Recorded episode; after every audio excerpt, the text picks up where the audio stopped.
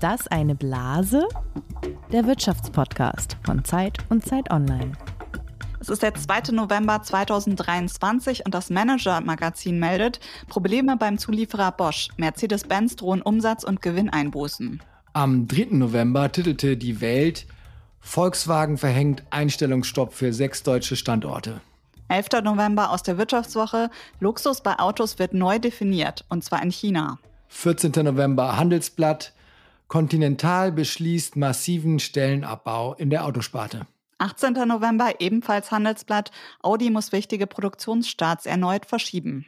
Was wir euch gerade hier vorgelesen haben, waren Schlagzeilen aus der Wirtschaftspresse ja, der vergangenen Tage, Wochen. Und es fällt auf, es geht gerade sehr häufig um die Probleme der deutschen Autoindustrie. Die soll ja kräftig umgebaut werden zum Elektromotor.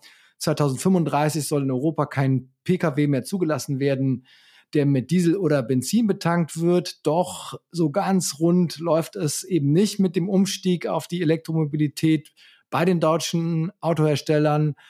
Also man kann sagen, zumindest nicht bei allen. Ja, und bevor ihr jetzt abschaltet, weil ihr sagt, was geht mich die Autoindustrie an, ich fahre nicht mal Auto, was in dieser Branche passiert, das betrifft tatsächlich auf irgendeine Weise jeden von uns, denn die Autoindustrie ist noch immer die wichtigste Branche der deutschen Wirtschaft. Auf ihr hat Deutschland gewissermaßen seinen Wohlstand aufgebaut, seit hier 1886 das Auto erfunden worden ist. Und heute arbeiten in der Branche bundesweit noch immer 700.000 Menschen. Äh, jetzt aber ist auf einmal bei VW und auch beim Zulieferer Continental von Stellenabbau und Einstellungsstopps die Rede. Für uns ist das ein Anlass zu fragen, was ist da eigentlich los? Ja, zumal an diesem Montag im Kanzleramt die gesamte Spitze der deutschen Autokonzerne wieder einmal zu einem sogenannten Autogipfel zusammenkommt, um über die Lage der Industrie zu sprechen, die besser sein könnte. Es geht um Geld, es geht um Förderung, es geht um Ziele, die sich die Industrie gesetzt hat. 15 Millionen Autos sollten bis zum Jahr 2030, also 15 Millionen Elektroautos, muss man dazu sagen, zum Jahr 2030 auf der Straße sein. Das wird wahrscheinlich aber nicht geschafft. Und damit herzlich willkommen zu dieser neuen Folge von Ist das eine Blase, dem Wirtschaftspodcast von Zeit und Zeit Online über Geld, Macht und Gerechtigkeit. Und am Mikrofon mit mir heute ist Carla Neuhaus. Ihr habt sie schon gehört, Redakteurin im Wirtschaftsressort der Zeit. Und ich bin Zacharias Sacharakis, auch Redakteur im Wirtschaftsressort, aber bei Zeit Online. Carla, ich konnte eben so ein bisschen heraushören, dass du ein Verständnis für Menschen hast, die so nicht so ganz nah dran sind an der Autobranche. Ich nehme an, dir geht es ähnlich oder du reißt nicht so deine 50.000 Kilometer im Daimler jedes Jahr auf der Autobahn ab oder wie sieht's aus? Naja, auf 50.000 Kilometer komme ich sicherlich nicht und erst recht nicht im Daimler. Also ich fahre schon ein Auto, allerdings ein etwas älteres Modell, das noch ein Kassettendeck hat. Also das ist technisch nicht ganz auf dem Stand der neuen Modelle und erst recht nicht der neuen E-Autos, über die wir ja heute auch sprechen wollen. Wunderbar, dann bist du arglos genug, um jetzt in unserem Spiel mitzumachen, nämlich Fakt oder Fantasie. Ihr kennt es liebe Hörerinnen und Hörer, da geht es darum, zu schätzen, zu erraten, festzulegen, was Wahrheit ist und was Fantasie von dem, was ich dir jetzt sage, liebe Carla. Oh je, ich bin gespannt. Wir wollen ja heute etwas genauer auf technische Details, auf die ganzen Fragen, die die Autoindustrie gerade betreffen, schauen und auch gucken, ob die deutschen Hersteller mithalten können mit der Konkurrenz aus Asien und den USA. Und ein ganz wichtiges Kriterium für viele Kundinnen und Kunden ist dabei die Frage, wie schnell lädt eigentlich ein Elektroauto? Das war für den deutschen Markt auch immer ein wichtiges Kriterium, ne? die sogenannte Reichweitenangst, also wie schnell kann man dann doch wieder aufladen. So, und der ADAC hat dies nun unter vergleichbaren Bedingungen getestet bei den meisten verfügbaren Automodellen in Deutschland. So, und jetzt kommt meine Behauptung. Ganz oben auf der Liste der Autos, die am besten, am schnellsten laden, stehen ja zwei deutsche Modelle. Also auch wenn man so viel Angst vor der chinesischen und der amerikanischen Konkurrenz hat, aber die bekannten Luxusmarken sind immer noch die besten, nämlich der Porsche Taycan Sport Turismo GTS lädt in 20 Minuten also eine Reichweite von 318 Kilometern und ist damit Platz eins. Und Platz zwei ist Daimler mit 304 Kilometern in 20 Minuten Ladezeit. Fakt oder Fantasie? Was meinst du? Hm. Also tatsächlich wäre mein erster Impuls gewesen zu sagen, dass chinesische Anbieter da schon besser unterwegs sind. Allerdings, nachdem ich jetzt gehört habe, dass es um Porsche geht, die auf Platz eins liegen, würde ich fast sagen, damit hast du recht, weil die haben ja ein, wollen ja sehr teure Autos verkaufen und deswegen würde ich vermuten, müssen sie gerade ihren Kunden auch eine schnelle Ladezeit bieten. Aber ich äh, tippe wirklich ins Blaue hinein. Ja, es ist auch ein bisschen gemein von mir. Also es stimmt, äh, dass, die, dass das Porsche sehr weit oben ist, aber das auf Platz eins ist tatsächlich ähm, ein Hersteller aus Korea, nämlich Hyundai. Ah, okay. Also die produzieren den Hyundai Ioniq genauer gesagt Hyundai Ioniq 6 und der schafft sogar 429 Kilometer in, also Ladung in 20 Minuten, ist damit tatsächlich äh, auf Platz 1 nach der LRC-Auswertung und dann folgt aber wirklich der Porsche und Daimler. Mhm. Also gerade Hyundai ist da ziemlich stark und auch auf den weiteren Rängen vertreten. Das heißt, die Deutschen sind dann nicht unbedingt die, die Besten. Mhm, interessant, okay. Dann kommen wir mal zum zweiten Punkt. Also da geht es auch um, also um die Kaufbereitschaft, um was die Elektroautos ja bieten müssen, damit die Leute das auch wirklich annehmen. Das ist auch ein Thema des Autogipfels, den wir vorhin schon angesprochen haben. Die 15 Millionen Elektroautos, die erreicht werden sollen. Das ist die Maßgabe der Bundesregierung oder das Ziel. Nach bisherigem Stand tritt das aber nicht ein, wenn man sich anschaut, wie momentan so die Verkaufsraten sind. So. Und jetzt kommt meine Behauptung. Also was denkst du, wie es aktuell aussieht? Im Oktober 2023, die Zahlen habe ich mir rausgesucht aus dem Kraftfahrtbundesamt in Flensburg. Im Oktober 2023 wurden 37.000 und ein paar gequetschte Elektroautos in Deutschland verkauft. Und das ist ein gesamter Marktanteil von 17 Prozent bei den Neuzulassungen aller Pkw in Deutschland. Also sind wir immerhin bei 17 Prozent, ja oder nein? Mm, Boah, 17 Prozent finde ich klingt schon relativ viel. Also ich habe im Hinterkopf, dass die Deutschen doch eher noch zurückhaltend sind, höchstens äh, eher eher, eher vielleicht ein Plug-in-Hybrid wahrscheinlich kaufen. Aber bei den reinen Elektroautos, ich glaube nicht, dass wir da schon so weit sind. Äh, ja, Plug-in-Hybride sind ein Thema und Hybride sind auch noch stärker im Markt als jetzt die rein elektrischen Batterieautos, von denen wir jetzt sprechen. Aber die Zahl stimmt. Also 17 Prozent ist inzwischen der Wert. Hat mich auch überrascht. Hätte nicht gedacht, dass der Anteil inzwischen dann doch so hoch ist. Also ja, da lagst du leider, leider auch daneben, sorry. Ja gut, aber habe ich wieder was gelernt. ja, genau. Das ist ja auch Sinn der Veranstaltung. Und äh, wir wollen auch noch ein bisschen mehr lernen. Deswegen haben wir einen unserer Kollegen gefragt, wie es denn aussieht in der Autoindustrie. Genau, und zwar ist das unser Kollege Max Häkler, ebenfalls Redakteur hier im Wirtschaftsressort der Zeit.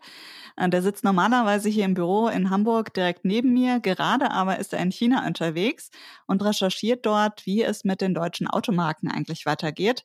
Er ist also ganz nah dran an den aktuellen Entwicklungen und darum wollten wir von ihm zunächst einmal wissen, warum verkaufen sich deutsche Autos in China eigentlich nicht mehr so gut, obwohl das ja lange einfach der wichtigste Markt war.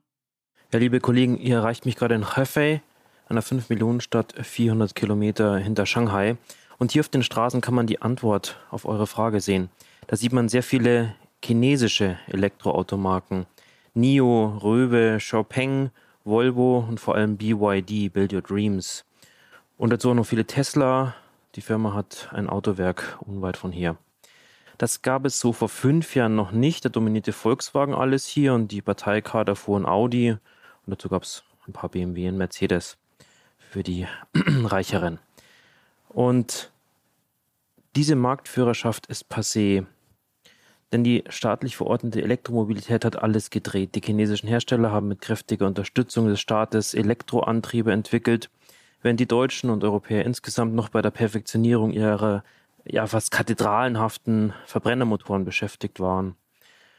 Und die Autobauer hier sind weit voraus bei der Digitalisierung, also Fahrassistenzsystemen oder Gimmicks wie äh, Karaoke-Funktionen, die es tatsächlich dort in den Fahrzeugen gibt. Und auch die Produktion beherrschen die Firmen hier immer mehr und letztlich sind es mittlerweile sehr gute Autos, in manchen Punkten bessere vielleicht als deutsche oder europäische und sie sind günstig. Okay, das ist ja, ähm, wenn man das aus Sicht der deutschen Autohersteller betrachtet, schon auch dramatisch. Wie reagieren die deutschen Autokonzerne nun auf diese Situation? Ja, tatsächlich versuchen die Deutschen den chinesischen Markt besser zu verstehen, die chinesischen Autokäufer besser zu verstehen und das auch in einer Geschwindigkeit, wie sie hier üblich ist in dem Land. Und dazu legen sie ein Stück weit diesen früher vorherrschenden Dünkel deutscher Ingenieure ab. BMW etwa hat in Nanjing ein großes Programmierbüro aufgebaut, das sehr unabhängig von dem Hauptstandort München agiert. Denn alles, was mit Navigation, Datenschutz und äh, so Internetsachen zu tun hat, das muss hier komplett anders programmiert werden, weil diese Dinge hier komplett anders laufen, andere Regularien, andere Server, andere Systeme. Volkswagen macht das ähnlich und geht noch ein Stück weiter. Hier in Hefei, wo ich äh, gerade bin, mh, mm, bauen sie ein äh, großes Entwicklungszentrum auf, das weitgehend unabhängig von Wolfsburg laufen wird. Und auch hier ist Pragmatismus der früheren Arroganz gewichen. Lokale Auto-Startups und Batterieproduzenten sind jetzt nun Partner geworden auf äh, Wunsch von Volkswagen. Denn nur so könne VW den China Speed erreichen, sagt der hiesige Volkswagen-Chef Ralf Brandstätter. Ja, und was meinst du, Max? Schaffen sie das auch, den neuen China-Speed zu erreichen? Ich denke schon, dass die Deutschen das schaffen. Denn gerade können sie noch recht gut Geld verdienen. Sie setzen auf die Technik, die sie besten beherrschen, Verbrenner.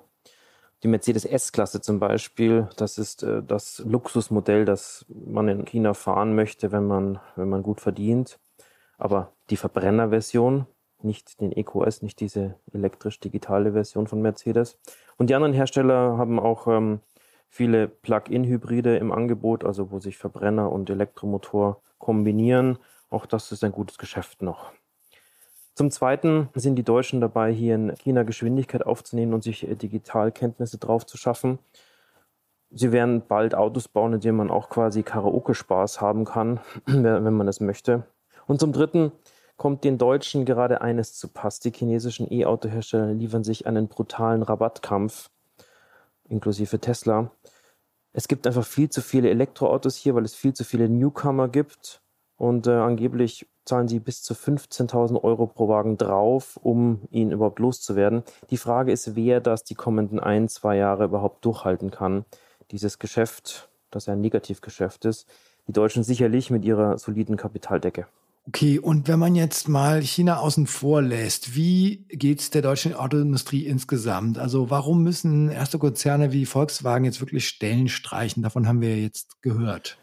Nun, es ist sowas wie der perfekte Sturm, sagen viele Experten, wenn sie die deutsche Autoindustrie betrachten. Da ist die Transformation, diese Antriebswende vom Verbrenner hin zum Elektromotor und die Digitalisierung. Das muss anlaufen, das ist anstrengend. Wir haben gerade über die chinesischen äh, Besonderheiten da auch noch gesprochen. Und es muss auch noch sozial gerecht ablaufen. Es sind viele Diskussionen äh, nötig mit Arbeitnehmern, mit Gewerkschaften. Man bedenke, ein E-Antriebsstrang braucht 40 Prozent weniger manuelle Arbeit als ein äh, Benzinmotor etwa. Zum Zweiten sind die Kundenwünsche aber unklar. Gerade ist die Nachfrage bei Elektroautos in Europa viel verhaltener als erwartet, obwohl die Transformation anläuft. Das ist ein Problem für die Autohersteller. Und zum Dritten haben die Kunden generell weniger Geld auszugeben, weil die wirtschaftliche Lage schwierig ist. Also gibt es auch hier Überkapazitäten. Rabatte sind die Folge. Das ist schön für den Kunden, aber für die Hersteller bedeutet das wiederum sinkende Gewinne. Und schließlich zum vierten arbeiten die beiden größten neuen Konkurrenten, also Tesla und BYD, Build Your Dreams aus China, so effizient, dass sie die Preise der Deutschen unterbieten können bei ähnlicher Qualität. Und darauf reagieren die Hersteller nun, eben Volkswagen nun mit ersten Stellenstreichungen. Ja, lieben Dank, lieber Max. Das hat uns doch schon etwas klarer gemacht, warum sich Autohersteller gerade schwer tun. Nur was heißt das jetzt eigentlich äh, genau für die deutsche Industrie, die deutsche Wirtschaft? Das wollen wir vertiefen und haben uns deshalb einen Experten eingeladen, der selbst in der Industrie gearbeitet hat und der an diesem Montag auch beim Autogipfel im Kanzleramt dabei sein wird.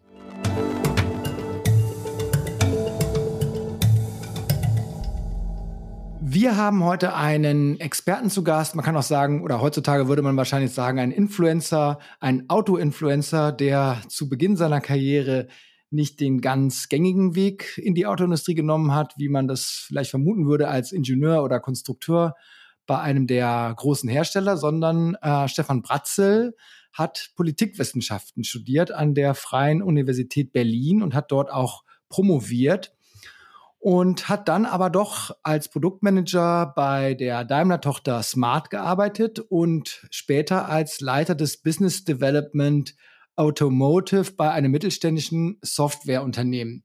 Und danach zog es ihn doch wieder in die Wissenschaft zurück, und zwar an die Fachhochschule der Wirtschaft in Bergisch Gladbach bei Köln, wo er auch heute ist, äh, nämlich Leiter des Studiengangs für Automotive Management Außerdem ist er Gründer und Direktor des unabhängigen Forschungsinstituts Center of Automotive Management. Wir begrüßen heute ganz herzlich Stefan Bratzel. Hallo, schönen guten Tag zusammen. Ja, Sie beobachten die deutsche Autoindustrie ja wirklich schon äh, ziemlich lange. Gab es in Ihrer Erinnerung jemals eigentlich einen größeren Umbruch als den, den wir jetzt im Moment haben? Ja, man muss ganz klar sagen, äh, sozusagen das, was wir im Moment erleben, ist äh, die größte Transformation, äh, die die Automobilbranche in ihrer hundertjährigen Geschichte je erlebt hat. Und wenn man so will, kann man den Dieselskandal quasi so als Zeitenwende im Nachhinein bezeichnen. Seitdem steht die Automobilindustrie Kopf und das, was sich in den nächsten zehn, Jahren vielleicht noch abspielt, ja, wird, äh, ja, wenn man so will, ein neues Automobiluniversum sein, das sich jetzt schon so langsam bildet. Kommen die deutschen Autobauer denn beim Umstieg auf die Elektromobilität voran? Ja, äh, die deutsche Autoindustrie hat große Probleme. Man fing relativ spät an mit dem Thema, war nicht fokussiert genug und hängt jetzt ein Stück weit hier den großen Vorreitern der Elektromobilität äh, hinten dran. Das ist Tesla natürlich, aber es ist auch der chinesische Konzern äh, BYD, äh, der eben sowohl nach Absatzzahlen, auch hinsichtlich von Innovation, Innovationsstärke den Deutschen äh, ein Stück weit voraus ist. Der Vorteil ist sozusagen, die Deutschen haben das Thema Elektromobilität schon für sich entdeckt, aber der Aufholprozess, äh, der jetzt kommen muss, äh, der ist hart und der wird auch noch einige Zeit dauern. Also wir diskutieren ja jetzt schon eine ganze Weile darüber, äh, dass diese, dieser Wandel, diese Transformation passieren muss. Jetzt seit diesem Jahr hat man festgestellt, dass man so langsam auch ins Hintertreffen gerät. Ist denn eigentlich jetzt wirklich die, also die Erkenntnis zumindest in der Branche, in den Köpfen der Manager und Managerinnen angekommen, weil man hat ja lange den Eindruck gehabt, dass das nicht geschehen ist. Aber sind wir jetzt zumindest so weit, dass das Bekenntnis zu diesem Wandel da ist? Wie nehmen Sie das so wahr in der Branche? Ja, man muss vielleicht ein Stück weit unterscheiden. Äh, von den Zielsetzungen her haben eigentlich alle Hersteller das Thema Elektromobilität mittlerweile äh, auf der Roadmap, aber sozusagen erst seit den letzten, ja, vielleicht vier Jahren so wirklich äh, intensiv, das muss man auch sagen. Aber vom Mindset her, die Veränderung, die das bedeutet in den gesamten Wertschöpfungsketten, von den Veränderungen, die das im Mindset der Beschäftigten eigentlich verlangt. Eine Veränderung sozusagen äh, im Denken, in den Kompetenzen, in der Geschwindigkeit.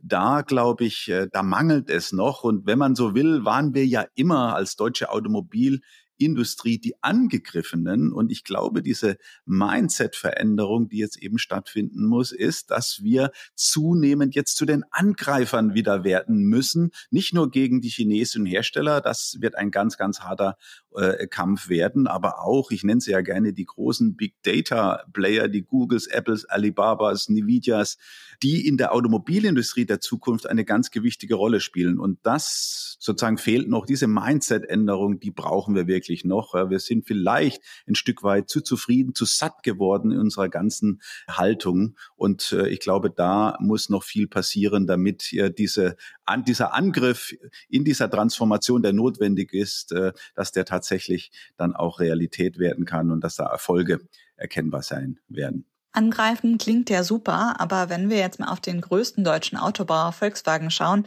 da geht es gerade eher um Sparen. Da ist von Stellenabbau die Rede. Was ist da los?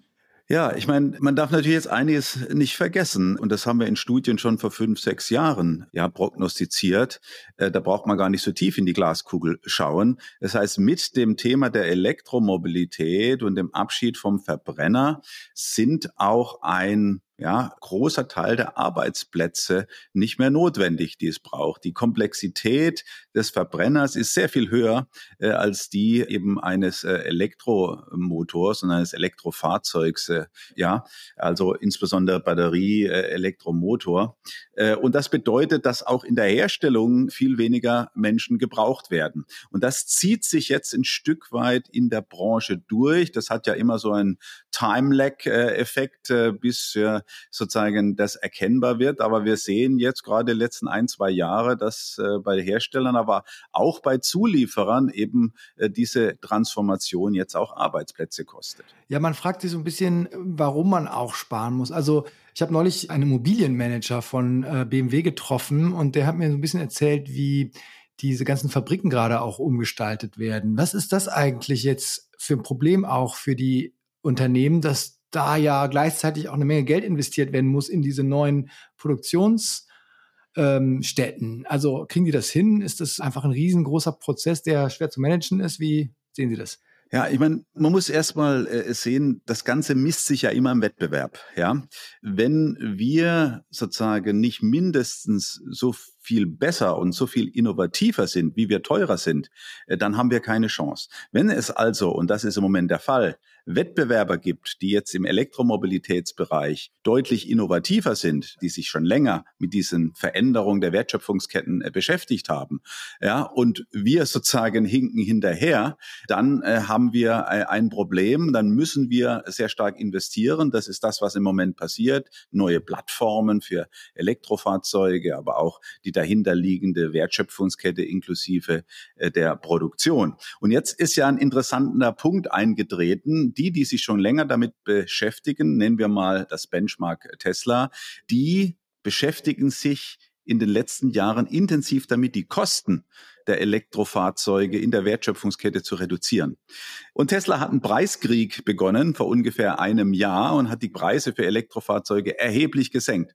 Wenn man jetzt mit diesem mal, Marktführer auch preislich nicht mithalten kann, hat man ein Riesenproblem. Man muss sozusagen ähnlich, auf ähnliche Preise äh, kommen äh, wie auch Tesla in den Segmenten, wo man unterwegs ist. Und das schafft man nur, indem man die Kosten massiv senkt. Und genau das ist Moment die Hauptherausforderung von vielen Herstellern, insbesondere eben den Volumenherstellern äh, in Deutschland, die Kosten so zu senken, damit man mit dem Verkauf von Elektrofahrzeugen Geld verdient. Weil das ist gar nicht so einfach. Im Moment wird das Geld hauptsächlich mit Verbrennern verdient und nicht mit Elektrofahrzeugen. Wer Geld verdient äh, mit dem Bau von Elektrofahrzeugen, das ist Tesla. Ja, Milliarden im letzten Jahr.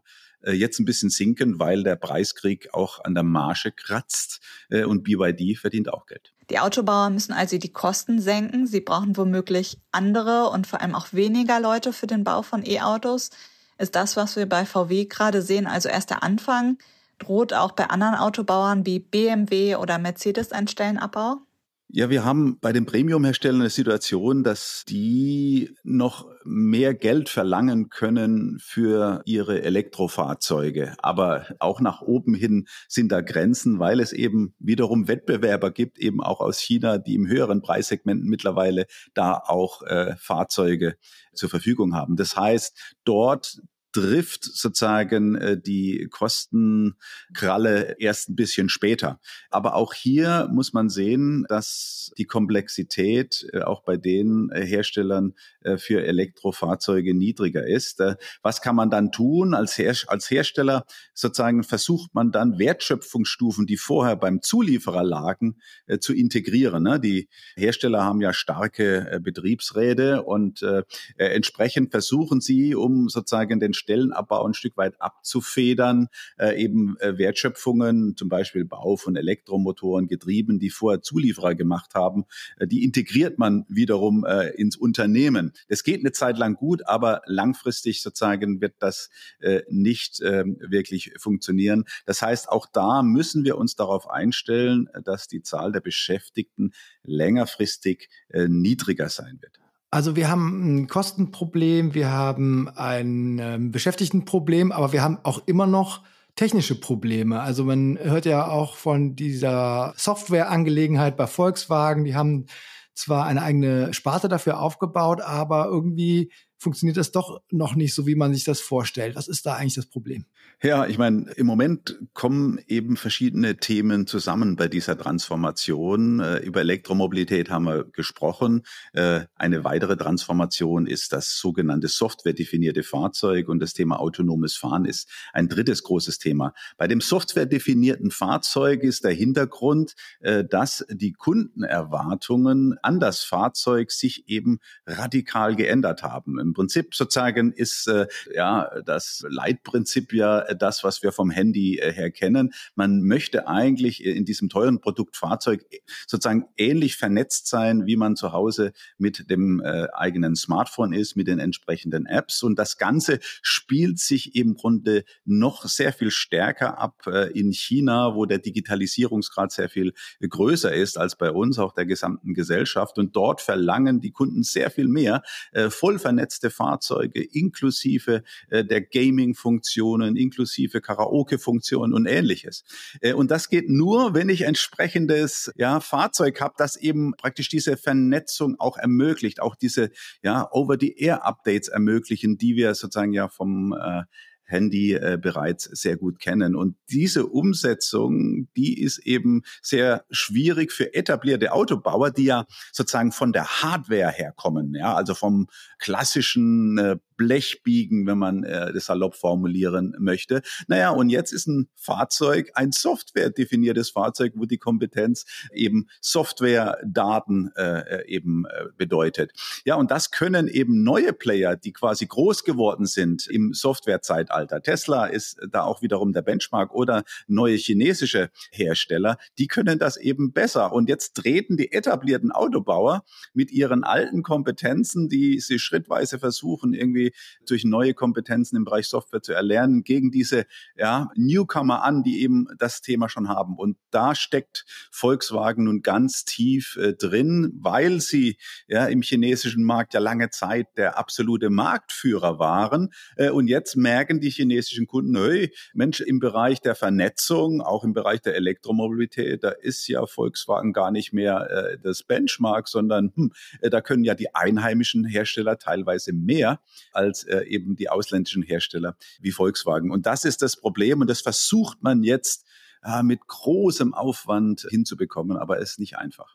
Halten Sie das denn für realistisch, dass äh, da VW nochmal der Umschwung gelingt hin zum ja, Softwarekonzern eigentlich?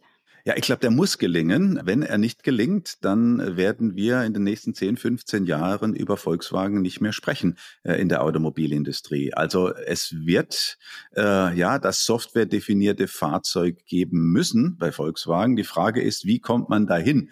Die ganze Zeit wollte Volkswagen das praktisch ja in Eigenleistung fast alleine äh, schaffen und hat diese große äh, Organisation mit ja vielen tausend Leuten von Carriot äh, gegründet.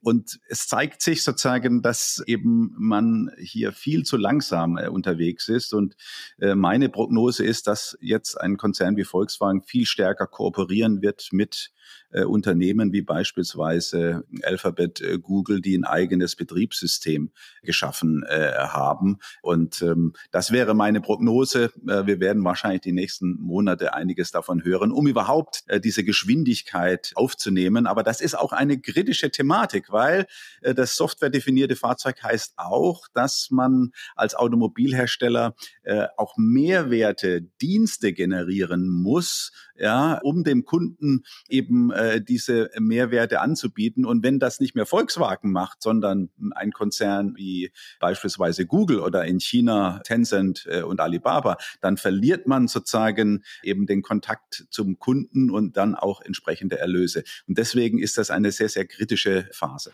Also Software ist schwierig, aber wir haben ja auch noch den, den Motor. Also der ist ja kein Verbrennermotor mehr, der die Spezialität jahrzehntelang äh, der deutschen Ingenieure war. Jetzt haben wir den Elektromotor. Wie kommen die Unternehmen damit klar, also ihr Personal auch darauf umzuschulen, also die Konstrukteure, die Entwickler, wirklich diese, diese Massen an Menschen, die in diesen großen Unternehmen arbeiten, äh, ja, also auch auf diese neue Technik einzustellen? Ja, das ist eine herkulesische Herausforderung, äh, kann man sagen. Zumal man ja im Bereich der Verbrennungsmotoren, im Bereich der Dieseltechnologie weltweit Benchmark war. Äh, und deswegen fällt es sozusagen auch den dortigen äh, Belegschaften, Ingenieuren so schwer.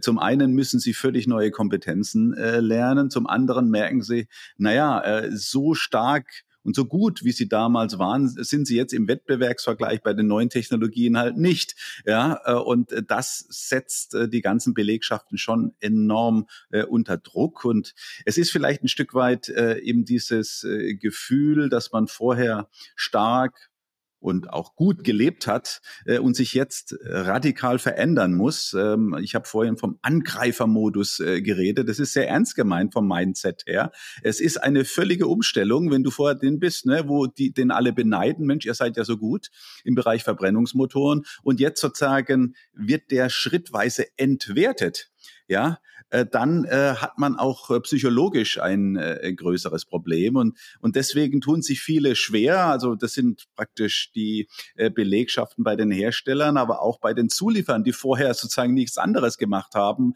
ja, wie äh, beispielsweise Komponenten für den Verbrennungsmotor gebaut und plötzlich wird der nicht mehr nachgefragt. Äh, das heißt, ganze Unternehmen müssen ihre ja, äh, Geschäftseinheiten völlig verändern. Also das ist schon eine ja, deswegen auch sogenannte Transformation. Es äh, ist teilweise radikal bis disruptiv, was hier äh, passiert, in längeren Zeiträumen. Also wir sprechen nicht über ein, zwei Jahre, wir sprechen über zehn, zwanzig Jahre, äh, wo sich das Ganze abspielen wird. Wir hatten am Anfang der Sendung schon von unserem Kollegen Max Häkler gehört, der gerade in China unterwegs ist und der erzählte, dass vor ein paar Jahren waren da eben noch ganz viele VWs unterwegs. Jetzt sieht er da kaum noch VW-Wagen.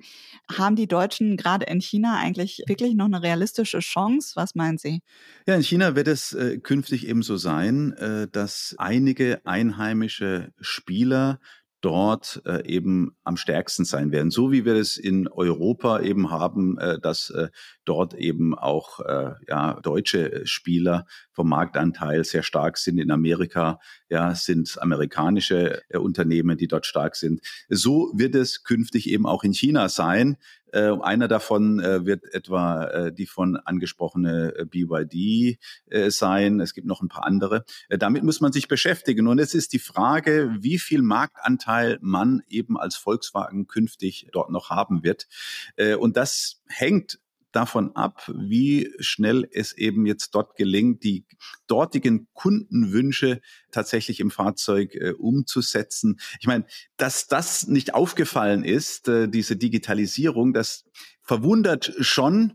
Ich kann mich erinnern, als ich 2016 in Shanghai und, und in Peking rumlief, da waren dort schon Bettler, ja, die auf der Straße saßen mit QR-Codes äh, unterwegs. Ja, äh, das war 2016. Also dieser Digitalisierungsgrad, der damals schon da war, der ist enorm. Ja, und das hat man nicht verstanden. Da spielte die Corona-Krise auch eine negative Rolle, weil man äh, dann von den von der Management-Ebene nicht mehr mal zwei Jahre lang in China unterwegs war. Ja, und äh, plötzlich war man völlig überrascht äh, jetzt äh, gerade ja in diesem Jahr, dass die Chinesen wahnsinnig schnell vorangekommen ist. Und insofern ja, es liegt, glaube ich, ein bisschen dran, dass man äh, quasi blind war, zu satt war, sich zu sicher fühlte und eben nicht gemerkt hat, dass im Rückspiegel äh, die chinesischen Spieler immer stärker werden. Übrigens halt nun gerade in diesen Zukunftsfeldern wie Elektromobilität und Vernetzung. Übrigens auch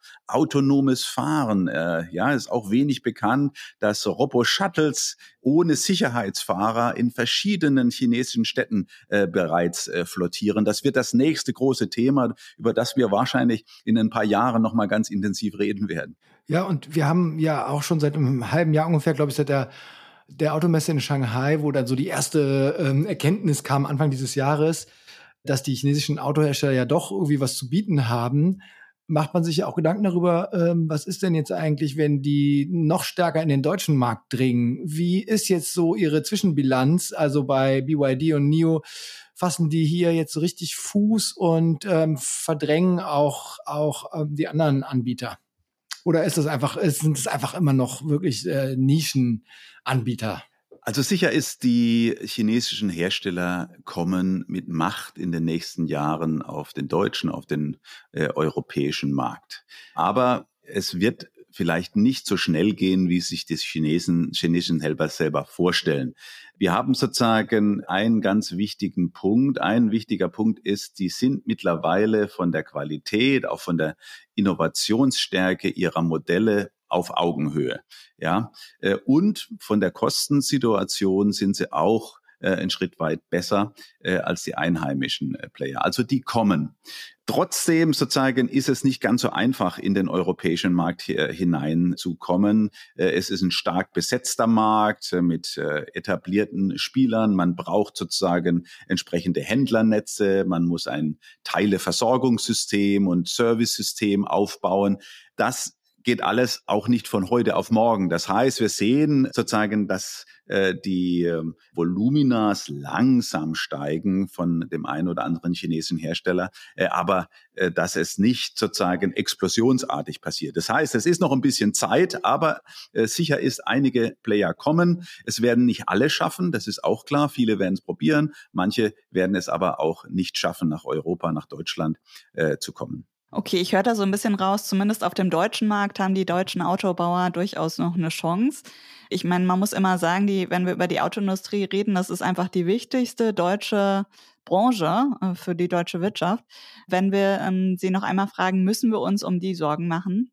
Ja, ich glaube, man muss sich schon äh, Gedanken machen um die deutsche Autoindustrie und äh, lange sozusagen war so ein äh, Gefühl da, äh, ja Mensch, man äh, muss die sozusagen vor allem äh, ja im Zuge und nach dem Dieselskandal, man muss die jetzt prügeln, prügeln, prügeln und hat vielleicht ein Stück weit vergessen, das, was Sie eben angemerkt haben. Wir leben ja zu großen Anteilen in Deutschland äh, von der Autoindustrie mit einer großen Anzahl Beschäftigungen, äh, mit einem großen Anteil der Steuern, äh, die darüber reinkommen. Entsprechend müssen wir auch vieles dafür tun, dass die Wettbewerbsstärke der deutschen Autobauer eben im Weltmaßstab äh, eben stark ist. Die müssen in dieser neuen Welt der vernetzten Fahrzeuge, der elektrisch betriebenen Fahrzeuge im Weltmarkt bestehen können und müssen äh, eben auch innovativer äh, wieder sein, ja, weil sie wenn sie am Standort entwickeln und produzieren, immer auch ein bisschen teurer sein werden.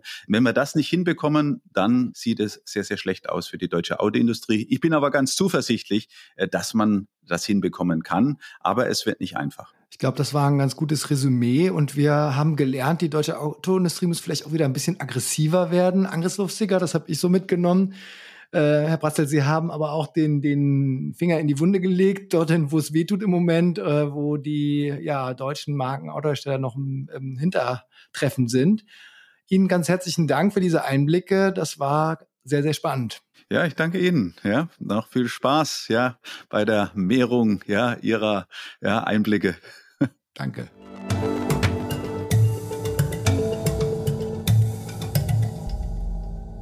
Damit sind wir auch schon am Ende unserer Sendung angekommen und damit beim Blasencheck. Ähm, wir haben gehört, wie schwierig es für die Autokonzerne im wichtigen Markt China ist, aber auch überhaupt auf Elektromobilität umzusteigen. Äh, Stefan Bratzel hat uns erklärt, warum die Bau Autobauer sich damit noch so schwer tun. Was meinst du, Zacharias? Bekommen die Autokonzerne das in den Griff oder müssen wir uns wirklich darauf einstellen, dass es ausgerechnet in der wichtigsten deutschen Branche weiterhin Probleme gibt? Also sowohl Max, also unser Kollege, als auch der Stefan Bratzel waren ja eher verhalten optimistisch. Sie sehen schon die Probleme, aber ich würde mich da nicht so sehr anschließen, weil ich habe jetzt auch so ein, zwei Erfahrungen mit deutschen ähm, Autos gemacht, also Elektroautos, die ich Probe gefahren bin. Und gerade diese, also ähm, der Stand der Softwaretechnik in diesen Autos hat mich schon so ein bisschen schockiert, muss ich sagen, weil da funktioniert vieles dann auch nicht so ganz äh, intuitiv, würde ich jetzt mal sagen. Also da müssen die schon doch deutlich nachlegen, um einfach das, was Stefan Bastel auch gesagt hat, um einfach gleich auf zu sein mit dem digitalen Angebot von, ja, zum Beispiel die, die chinesischen äh, Autos oder Tesla. Also da muss wirklich nochmal ganz, ganz deutlich mehr Power drauf und dieses, diesen, Spirit, den äh, Stefan Brasten angesprochen hat, dieser Angriffslos, das sehe ich auch noch nicht so richtig. Es ist eher noch immer noch dieses, erstmal noch diesen Dünkel irgendwie abzulegen, den man mit sich herumschleppt. So, das ist mein Eindruck. Also es wird, also um es irgendwie so zu bilanzieren, ich glaube, das wird noch bitter für die deutschen Autohersteller und damit auch für die deutsche Wirtschaft, um da nicht ganz den Anschluss zu verlieren. Wie siehst du es, Carla? Ja, ich finde das ja schon krass, weil die Politik da deutliche Ziele vorgegeben hat. Also bis 2030 ähm, sollen wir ja bei 15 Millionen E-Autos sein. Und im Moment, äh, also wenn man das alles hört, sehe ich das noch nicht, wie das mit den deutschen Autokonzernen zumindest funktionieren soll oder ob nicht doch äh, mehr chinesische Anbieter hier noch stärker auf den Markt kommen. Also mh, ja, ich bin da auch eher verhalten optimistisch. Normalerweise ist es ja so, wenn die Spitzen der deutschen Autoindustrie im Kanzleramt zusammenkommen, dann gibt es eigentlich am Ende nicht wirklich ja, öffentliches Ergebnis. Also es gibt keine Pressekonferenz, wo sie dann verkünden, was beschlossen wurde. Ich glaube, jetzt an diesem Montag äh, passiert sowas auch nicht. Aber irgendwie muss schon, also eine Seite muss sich bewegen. Wenn die Politik kein Geld hat, um jetzt ähm, der Autoindustrie noch mehr Förderung zu geben, dann müssen die Autohersteller das irgendwie selber schaffen. Äh, und das ist die große Frage der nächsten Jahre, ob das dann wirklich eintritt. Ja, liebe Hörerinnen und Hörer, wenn euch diese Folge gefallen hat, wenn ihr Kritik habt, wenn ihr Anregungen habt, dann äh, schreibt uns gerne wie immer unter blase.zeit.de und ansonsten würden wir danken wollen den äh, Pool Artist für ihre Hilfe bei der Aufnahme. Wir danken Paula und Maria und wir sagen auch wie immer Danke dem Podcast-Team von Zeit online mit Ole und Konstanze. Ja, und wir sind gespannt, was das Tierorakel noch dazu sagt, wie es mit der Autoindustrie weitergehen wird. Wenn ihr das auch hören wollt, bleibt dran.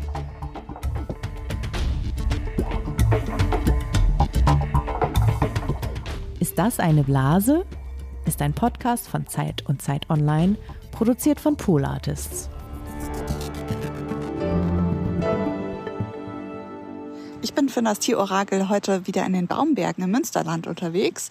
Und zwar möchte ich von dem Dammwild hier im Wildpark wissen, wie es auf dem Automarkt weitergeht. Es ist hier leider ziemlich nass und kalt, aber trotzdem will ich es mal versuchen. Hier steht schon Tier am Zaun. Ähm, Im vergangenen Jahr hatten die E-Autos ja schon einen Anteil an den Neuzulassungen von 31 Prozent. Also jede, fast jedes dritte verkaufte Auto hatte einen Elektromotor. Davon sind wir in diesem Jahr weit entfernt. Das haben wir im Fakt und Fantasie schon gelernt. Im Oktober lag der Anteil der E-Autos an den Neuzulassungen bei gerade einmal 17 Prozent, was auch daran liegt, dass es inzwischen weniger Förderung gibt. Und ich will jetzt von den Tieren hier wissen, wie es denn 2024 weitergeht. Schaffen wir es unter den aktuellen Bedingungen wieder auf einen E-Auto-Anteil von 31 Prozent bei den Neuzulassungen zu kommen 2024 oder nicht? Ich habe jetzt hier ähm, ein bisschen Futter besorgt und halte das jetzt mal an den Zaun und mal gucken, was passiert. Wenn das Wild sich für links entscheidet, heißt das, wir werden 2024 einen Anteil von 31 Prozent E-Autos unter den Neuzulassungen erreichen. Wenn es sich für rechts entscheidet, werden wir darunter liegen. Und mal gucken. Ist leider ein bisschen abgelenkt, weil da noch was anderes Leckeres für ihn liegt. Schau mal hier.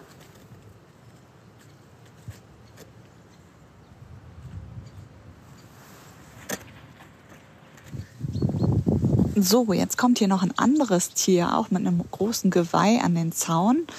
Und mal gucken, ob es jetzt klappt. Und er steuert ganz klar auf rechts zu. Ja, rechts ist es.